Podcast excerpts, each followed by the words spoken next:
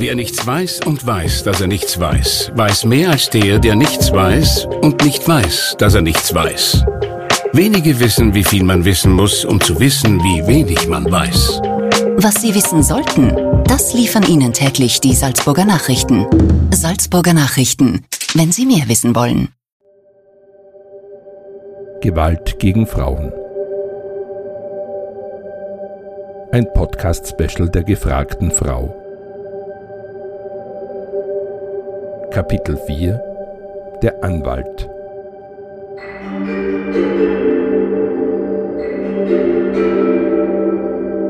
Ich bin Katharina Mayer und das ist die vierte Folge unserer Spezialstaffel zu Gewalt gegen Frauen. In dieser Folge spreche ich mit dem Rechtsanwalt Stefan Klimstein.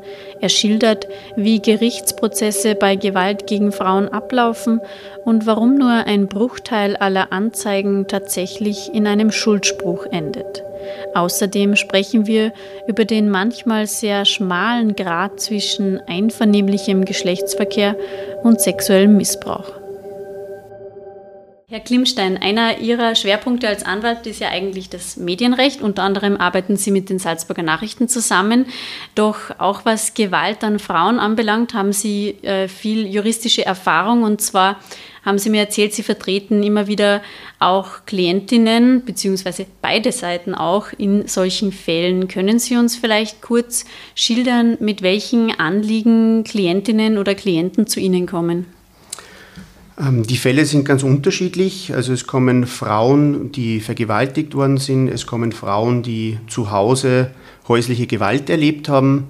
Ähm, es kommen Frauen, die ähm, genötigt worden sind, die gestalkt werden. Insbesondere das Stalking nimmt in den vergangenen Jahren stark zu. Und äh, wenden sie sich dann an uns und bitten um rechtliche Unterstützung und wir vertreten sie dann vor den Gerichten. Sie haben gesagt, Sie machen einige Fälle auch pro bono, also ohne Honorar. Hat das einen bestimmten Grund, beziehungsweise wie, wie gehen Sie da dann vor? Es gibt ähm, zum Beispiel das äh, Modell der Verfahrenshilfe. Das heißt, äh, alle Anwälte müssen über die Rechtsanwaltskammer ähm, pro bono Fälle übernehmen.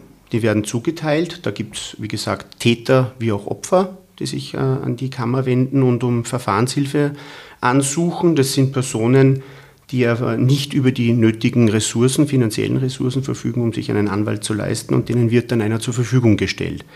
Wir arbeiten aber auch mit anderen gemeinnützigen Organisationen zusammen, also unter anderem die Kinder- und Jugendanwaltschaft. Äh, und auch da gibt es immer wieder Fälle, wo solche Übergriffe passieren. Landen die Fälle dann meistens auch vor Gericht oder einigen sie sich dann außergerichtlich? Wie kann man sich das vorstellen und wie ist da auch vielleicht das Verhältnis zueinander? Das ist ganz unterschiedlich. Also es gibt Fälle, äh, die im, im Rahmen einer Scheidung sich zutragen. Also oft ist es so, dass gerade wenn sich Pärchen oder Ehegatten trennen, äh, dass dann Gewaltdelikte behauptet werden oder auch Vergewaltigungen. Da gibt es dann oft äh, Situationen, wo die Anzeigen wieder zurückgezogen werden, wo man sich außergerichtlich einigt. Bei den anderen Delikten, also wenn es nicht im Familienkreis oder im Bekanntenkreis stattfindet, landet es üblicherweise vor dem Gericht entweder vor dem Strafrichter oder vor dem Zivilrichter. Mhm. Und wie kann man sich dann so einen äh, typischen Verlauf äh, vorstellen von so einem Gerichtsprozess, auch was davor kommt, wie es danach weitergeht? Ähm, auf was müssen sich Frauen einstellen, wenn sie jetzt überlegen, wirklich auch rechtliche Schritte äh, zu, zu nehmen? Also grundsätzlich, wenn, wenn was vorfällt, ähm, sei es jetzt eine Vergewaltigung oder sei es ähm, eine Körperverletzung oder eine Nötigung, dann wird es grundsätzlich mal so sein, dass sich die Frau an eine Polizei wendet. Die Polizei nimmt den Sachverhalt auf, äh, leitet den Sachverhalt dann an die Staatsanwaltschaft weiter und die Staatsanwaltschaft prüft dann, ob an der Sache was dran ist. Wenn ja, wird es einen Strafantrag oder eine Anklageschrift geben und äh, das Gericht wird dann, das Strafgericht, in weiterer Folge einen Termin, eine Verhandlung ansetzen. Und in dieser Verhandlung wird dann darüber entschieden, ob der Täter oder der Angeklagte also die Tat begangen hat oder ob er freizusprechen sein wird. Im Rahmen eines solchen Strafverfahrens kann sich die Frau als Privatbeteiligte, als Opfer anschließen. Das hat den großen Vorteil, dass man also kein Kostenrisiko hat wie beim Zivilprozess, wo man eine Klage einbringt gegen den Täter.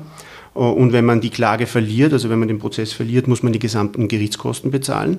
Das ist also beim Strafverfahren, wo man als Privatbeteiligter sich anschließt, nicht der Fall. Da kann man quasi als Beifahrer dem Strafprozess folgen. Und wenn der Täter verurteilt wird, dann kann man im Nachhinein noch zivilrechtliche Schritte einleiten. Mhm. Und wie lange dauert es normalerweise, bis es dann zu einer Verhandlung kommt? Manchmal kann ich mir vorstellen, dass das für die Frauen vielleicht auch ein schwieriger Zeit, eine schwierige Zeit ist, äh, von der Anklage, bis es dann tatsächlich vor Gericht zu einer Entscheidung kommt. Äh, diese, diese äh, Verfahrensdauern können sehr lang sein. Also es kann Jahre dauern. Ähm, üblicherweise, wenn es einfache Fälle sind, also es gibt sehr komplexe Fälle und es gibt einfache Fälle, bei einfachen Fällen ist das Ermittlungsverfahren rasch abgeschlossen. Dann wird es auch relativ zeitnah, ein paar Monate später nach der Anklageschrift, eine Verhandlung geben. Und die einfachen Fälle, ähm, werden dann in einer Verhandlung oder in zwei Verhandlungen abgeschlossen sein. Dann dauert es aber auch noch einmal, bis das Urteil schriftlich ausgefertigt wird. Wenn eine Berufung beantragt wurde, dann geht es in die nächste Instanz. Also es kann schon eine gewisse Zeit, also mit einem Jahr bis zwei Jahre, muss man mit einem rechtskräftigen Urteil durchaus warten und rechnen. Und es kann für Frauen sehr belastend sein. Mhm. Oft ist es aber aus meiner Erfahrung so, dass das, ähm, das grundsätzliche Dilemma schon das ist, wenn es im Bekanntenkreis stattfindet, ob man überhaupt eine Anzeige macht. Mhm, mhm. dass es überhaupt so weit kommt und die Frauen sich sozusagen trauen, Schritte einzuleiten. Ähm, Sie haben es gesagt, es, kann eine, es ist eine große Belastung. Ähm, wie äh, geht es Ihren Klientinnen da, wenn sie äh, ihre Geschichte erzählen müssen vor lauter fremden Leuten? Welche Erfahrungen haben Sie da gemacht? Da gibt es äh, unterschiedliche ähm, Vorgehensweisen. Im Falle einer Vergewaltigung ist es üblich so, dass eine kontradiktorische Einvernahme des Opfers stattfindet. Das heißt, losgelöst von den Anwälten und von äh, den Parteien. Also da wird dann ein Richter oder eine Richterin die, das Opfer vernehmen und die anderen sind über eine Videokonferenz zugeschaltet. Das heißt, da besteht kein direkter Kontakt. Das mhm. ist sehr schonend für das Opfer. Ist das auch deshalb, wird das deshalb gemacht, damit das Opfer ein bisschen geschont wird sozusagen? Genau, also das ist, dient mhm. dem Schutz des Opfers. Äh, man kann dann Fragen stellen. Die Fragen werden dann äh, an einen Kopfhörer des Richters übertragen und der Richter stellt die Fragen dem Opfer. Es kommt dann oft auch gar nicht mehr zu einer Einvernahme vor Gericht im Verfahren, sondern das wird vor dem Verfahren durchgeführt. Und ähm, auf Antrag wird dann dieses Video von der Einvernahme vorgespielt. Aber eine Einvernahme, eine kontradiktorische, wo man dann wirklich auch noch Fragen stellt, wo das Opfer dann auch in der Verhandlung anwesend ist, ist dann oft nicht mehr der Fall. Mhm. Ähm, empfinden Sie die österreichische Rechtslage, was äh, Gewaltdelikte, speziell Gewalt in Beziehungen, häusliche Gewalt, aber auch sexuelle Gewalt, empfinden Sie die Rechtslage als ausreichend oder gibt es da noch Lücken, die dann eine Verfolgung von Straftaten tatsächlich schwierig macht? Also Lücken äh, bei der Verfolgung sehe ich nicht. Es ist immer eine Frage äh, der Wertung, ob man hergeht und sagt, ähm, die Strafen, also die Strafdrohung könnte höher sein. Man darf nicht vergessen, wir haben bei der Vergewaltigung eine Strafdrohung von mittlerweile einer Mindeststrafe von zwei Jahren bis zehn Jahren. Mhm. Äh, in Fällen von schweren Vergewaltigungen, wo über einen langen Zeitraum das stattfindet und wo auch äh, möglicherweise eine Todesfolge eintritt, haben wir auch die Möglichkeit, eine lebenslange Strafe zu verhängen. Das heißt, es sind schon straffe Strafen.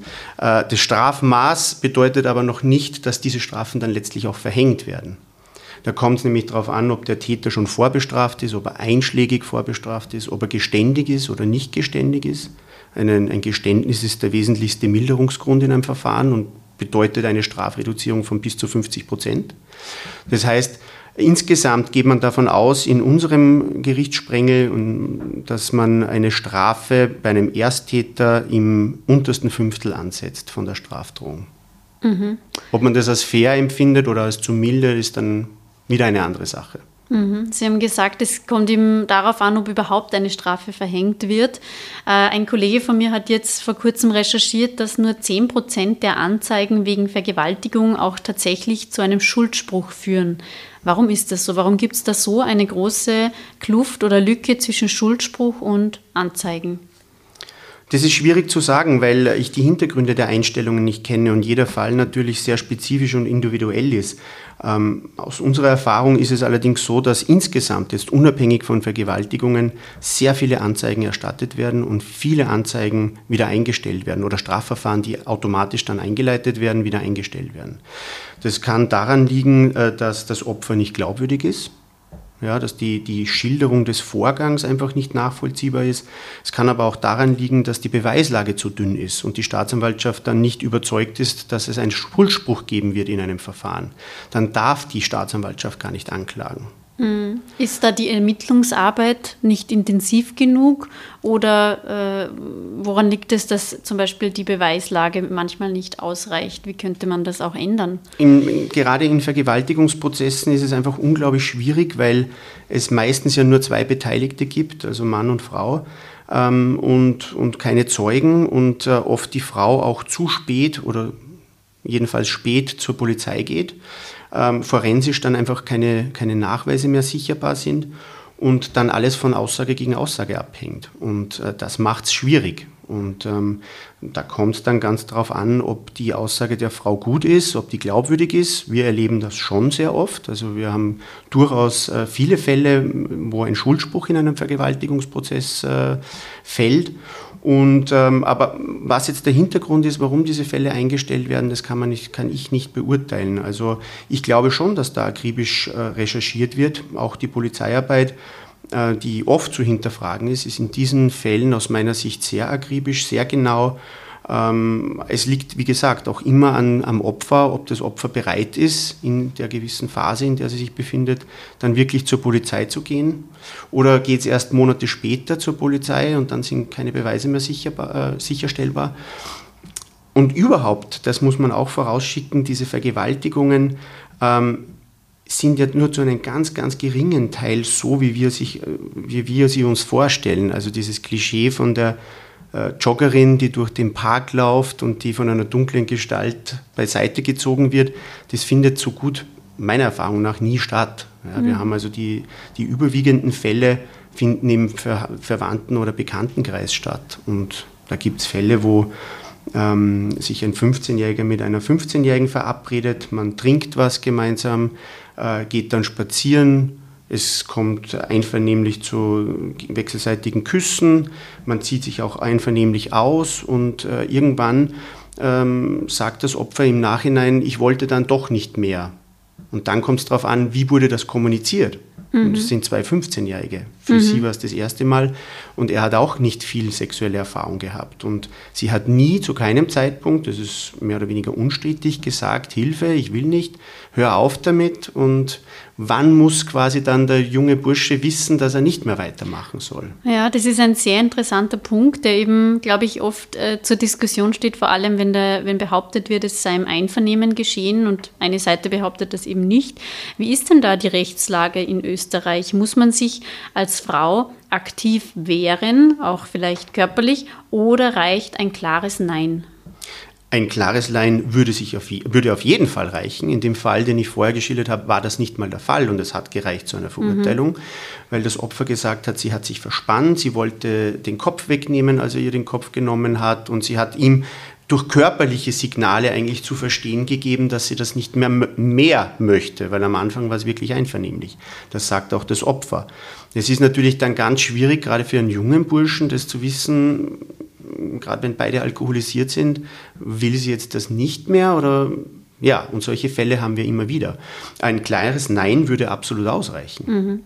In Schweden habe ich äh, gelesen bzw. recherchiert, ist die Gesetzeslage so, dass es äh, eine klare Zustimmung zum Geschlechtsverkehr braucht. Das heißt, die Frau muss nicht ähm, Nein sagen oder sich sonst wehren, sondern eben klar zustimmen. Und wenn sie das nicht tut, dann könnte es im Nachhinein als Vergewaltigung ähm, gesehen werden. Halten Sie so ein Gesetz oder so eine Regelung für sinnvoll, auch vielleicht für Österreich? Es ist aus meiner Sicht nicht notwendig, denn ähm, auch die Rechtslage in Österreich ist nicht recht viel anders. Wir, eine Zustimmung kann ja auf verschiedenen Arten erfolgen. Äh, eine Zustimmung kann immer ausdrücklich erfolgen, dass ich sage, ja, ich möchte etwas. Es kann schriftlich erfolgen, äh, aber es kann auch konkludent erfolgen. Das heißt, dass ich durch mein Verhalten signalisiere, dass ich was möchte.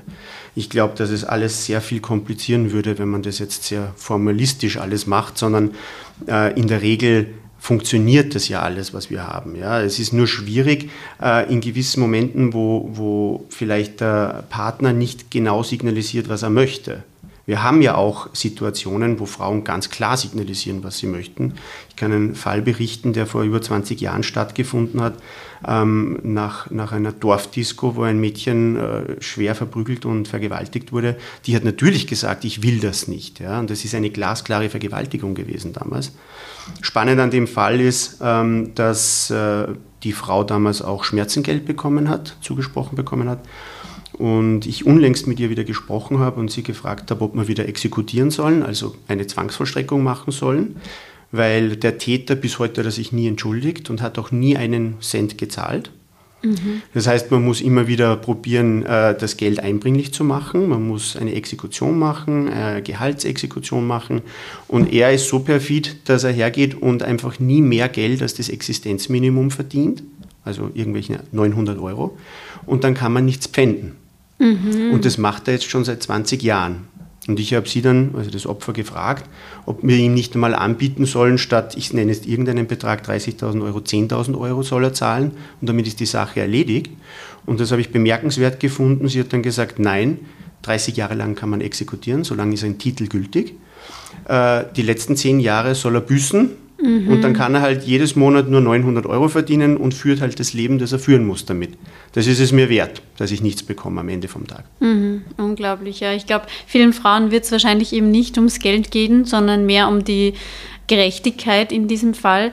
Jetzt möchte ich noch kurz auf eine andere Sache zu sprechen kommen. Sie haben schon erwähnt, dass sozusagen manche Täter ja auch schon amtsbekannt sind. Äh, es ist es so, dass immer wieder Frauen getötet werden und der mutmaßliche Täter war schon amtsbekannt, hat, wurde schon weggewiesen teilweise von der Polizei. Erst jetzt vor kurzem wurden in Wien zwei Frauen getötet und der äh, mutmaßliche Täter wurde in den vergangenen zwei Jahren bereits zweimal wegen Vergewaltigung angezeigt, doch das Verfahren ist immer wieder eingestellt worden. Man hört also solche Fälle immer wieder, dass ein Gefährder amtsbekannt ist und dann eine Tat verübt. Versagt unser Rechtssystem da? Ähm, ich glaube nicht, dass es versagt, weil äh, in den überwiegenden Fällen funktioniert es ja. Es gibt sicherlich immer wieder Einzelfälle, ähm, wo man sich im Nachhinein fragt, warum? Warum schreitet da niemand ein? Warum wird da nicht präventiv mehr äh, gemacht? Das Problem, das, ich sehe es nicht als Problem, es ist eine Tatsache, die wir haben im österreichischen Rechtssystem, ähm, dass man nicht bei der ersten Verurteilung sofort ins Gefängnis muss. Also das ist eine Mehr. Ähm, äh, vor der dritten, vierten Verurteilung geht bei uns, wenn es minder schwere Delikte sind, niemand ins Gefängnis. Das, also eine gewisse ähm, ein gewisses Vorstrafenregister haben die meisten Täter, die irgendwann einmal ins Gefängnis müssen. Ähm, das heißt, die Schwierigkeit besteht darin, äh, zu beurteilen, ob jemand nur weil eine, eine Vergewaltigungsanzeige eingestellt wird, ja, ähm, heißt es einerseits nicht, dass er es nicht gemacht hat, es heißt aber auch nicht, dass er es gemacht hat, weil es gilt bis zur Verurteilung, bis zur rechtskräftigen Verurteilung die Unschuldsvermutung. Das heißt, er hat, wenn er nicht verurteilt wird, eine weiße Weste. Man darf eines nicht vergessen, jeder kann jeden anzeigen und solange es nicht zu einer Verurteilung kommt, gilt er als nicht verurteilt und als unschuldig. Und das macht es natürlich auch den Strafverfolgungsbehörden schwer. In Österreich gibt es ja das sogenannte Betretungs- und Annäherungsverbot. Ähm, können Sie das vielleicht kurz erklären, worum es sich da handelt und vor allem wann und wer ein solches Verbot aussprechen kann? Ja, wir erleben das äh, gerade dieser Tage sehr häufig, weil seit 1.9. eine neue Rechtslage äh, in Kraft getreten ist. Ähm, Im Zuge eines Betretungs- und Annäherungsverbots müssen sich Männer, wenn es Männer betrifft, können natürlich auch Frauen sein, in, überwiegend mhm. sind es Männer, ähm, müssen sie sich auch einer Beratung unterziehen bei einer generalpräventiven äh, Beratungsstelle. Das ist jetzt neu äh, und kommt relativ gut an. Also wir haben sehr viele Männer auch äh, als Klienten, die das gar nicht ablehnen, mhm. okay. äh, sondern sagen, ich, ich mache das, ich habe damit überhaupt kein Problem. Ich sehe es teilweise kritisch, weil das meistens nicht unter Teilnahme als Anwalt stattfindet, diese Beratungsgespräche. Diese Beratungsgespräche werden auch aufgezeichnet, soweit es mir die Klienten mittlerweile mitgeteilt haben.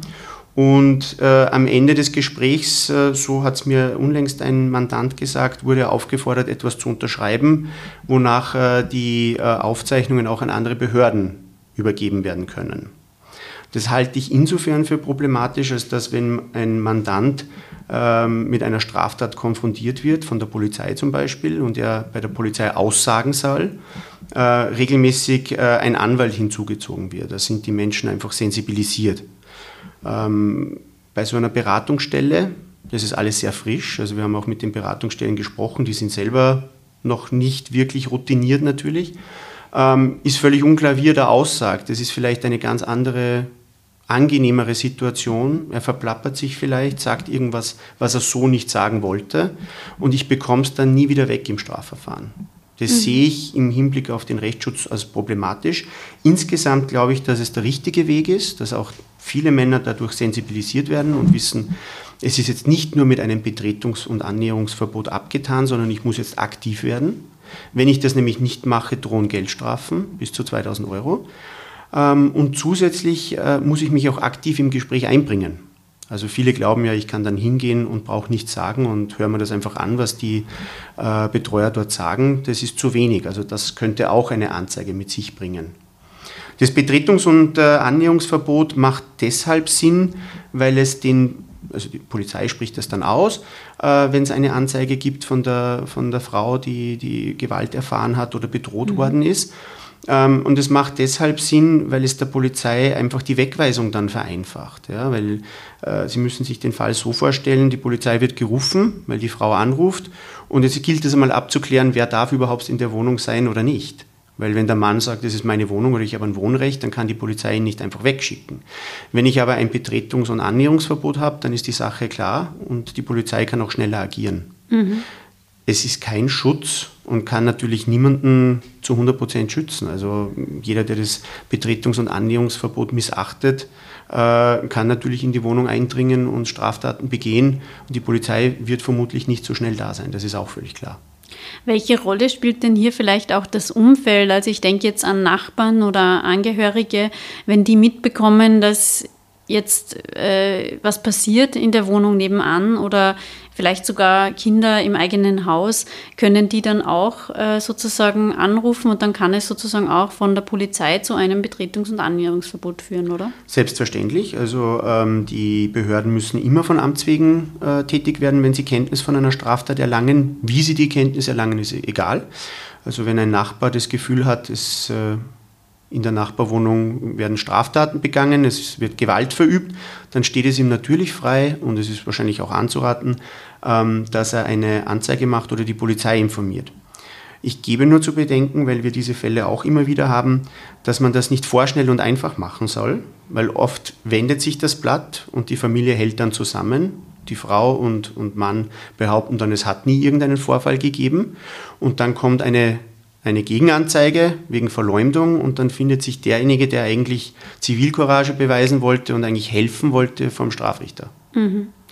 Äh, eine Form der Gewalt, auf die ich jetzt abschließend noch eingehen würde, wäre die psychische Gewalt, weil das ja etwas ist, das vielleicht oft unterschätzt wird oder übersehen wird. Ähm, ich habe sogar im Gespräch mit einer äh, Frau, die wir für diese Podcast-Staffel interviewt haben, ähm, hat sie mir gesagt, Sie hat sogar angerufen bei der Polizei und da wurde gesagt, ja, solange er nicht gewalttätig, also körperlich gewalttätig wird, können sie gar nichts tun.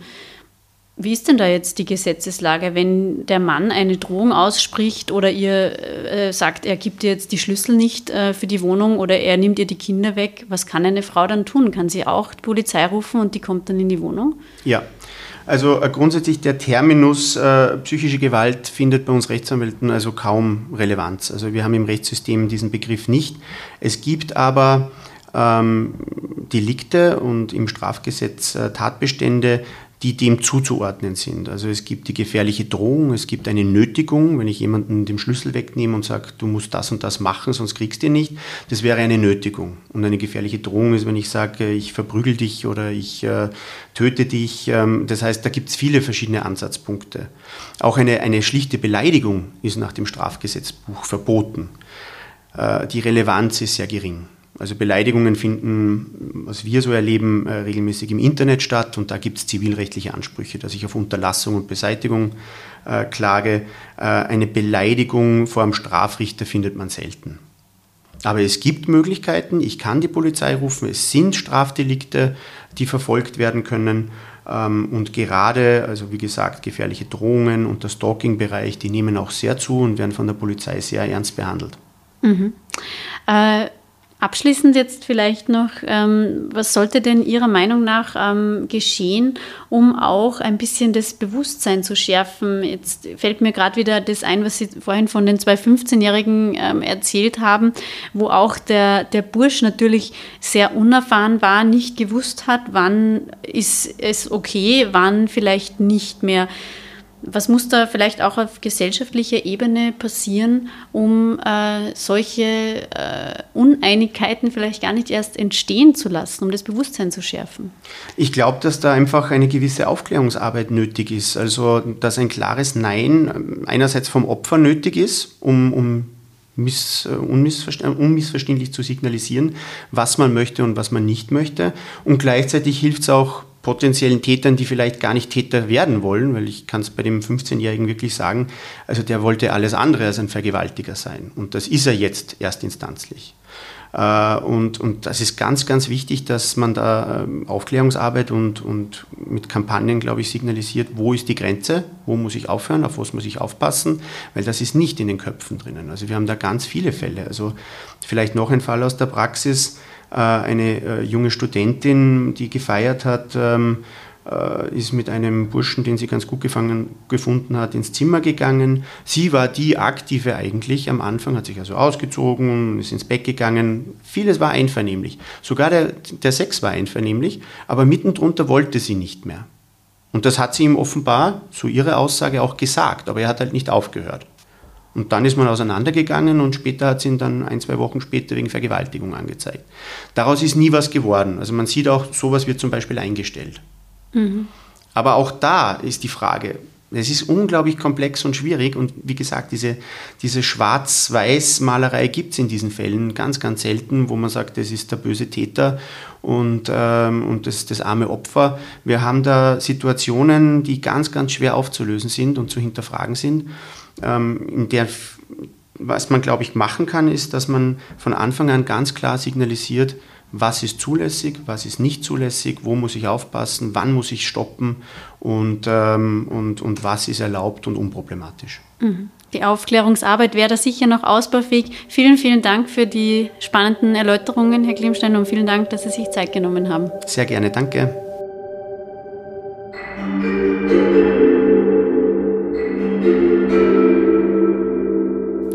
Das war der Salzburger Rechtsanwalt Dr. Stefan Klimstein über die rechtliche Lage bei Gewalt gegen Frauen.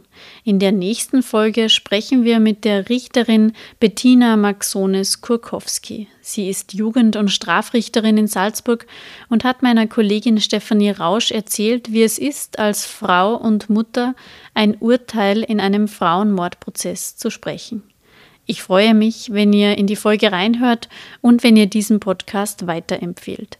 Wenn ihr uns kontaktieren wollt, dann meldet euch gerne unter podcast.sn.at. Abschließend noch ein wichtiger Hinweis für euch, wenn ihr von Gewalt betroffen seid oder jemanden kennt, der von Gewalt betroffen ist. In Salzburg gibt es folgende Anlaufstellen. Das Gewaltschutzzentrum Salzburg erreicht ihr unter 0662 87 01 00. Den Frauennotruf Salzburg erreicht ihr unter 0662 88 11 00. Und auch die Frauenhäuser in der Stadt Salzburg und in Saalfelden helfen euch weiter. Österreichweit hilft euch außerdem die Frauen-Helpline unter 0800 222 666 24 Stunden am Tag weiter. Und es gibt auch eine Online-Beratung via Chat und das in verschiedenen Sprachen. Dieses Angebot findet ihr unter www.haltdergewalt.at. Und speziell für Männer in akuten Konfliktsituationen gibt es seit kurzem die Männer-Info. Die Hotline ist anonym und kostenlos unter 0800 400 777 erreichbar. Gewalt gegen Frauen. Ein Podcast-Special der gefragten Frau. Kapitel 4 Der Anwalt. Thank you.